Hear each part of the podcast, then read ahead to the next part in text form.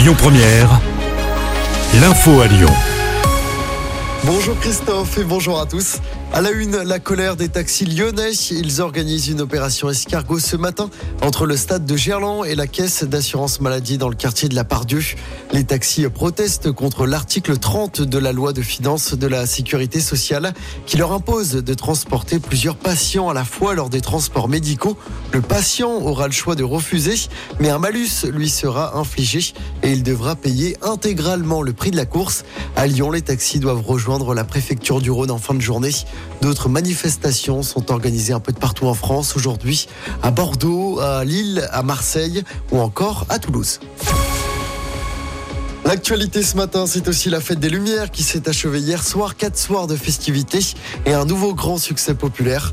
Et cette année, les bulles colorées de la place Bellecour ont reçu le trophée Coup de cœur, une récompense organisée chaque année par la ville de Lyon et par France 3 Régions. L'heure de vérité pour le projet de loi immigration à l'Assemblée. Le texte arrive tout à l'heure dans l'hémicycle. Un texte déjà menacé par une motion de rejet qui pourrait interrompre son examen dès aujourd'hui. Tout est faux, tout est mensonger. Les mots de Sébastien Coé hier soir. L'animateur a pris la parole pour la première fois alors qu'il est visé par trois plaintes pour viol et agression sexuelle. Il dénonce une tentative d'extorsion de fonds en bande organisée. Un kit de 5 polos, 2 pulls, 2 pantalons par enfant sera distribué gratuitement aux familles dans les écoles, collèges et lycées qui vont tester l'uniforme. Ce sera à partir du printemps prochain.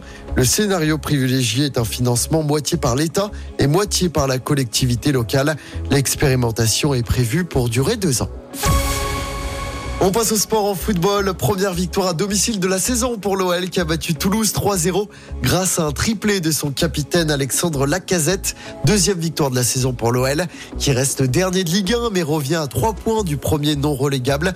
L'OL se déplacera dès vendredi soir à Monaco avant de recevoir le FC Nantes. Ce sera le mercredi 20 décembre au Groupama Stadium, dernier match de l'année 2023. En basket maintenant, la courte défaite de l'Asvel hier soir à Paris en championnat. Les Villers-Banais ont perdu 92 à 86. L'Asvel occupe toujours la troisième place du classement.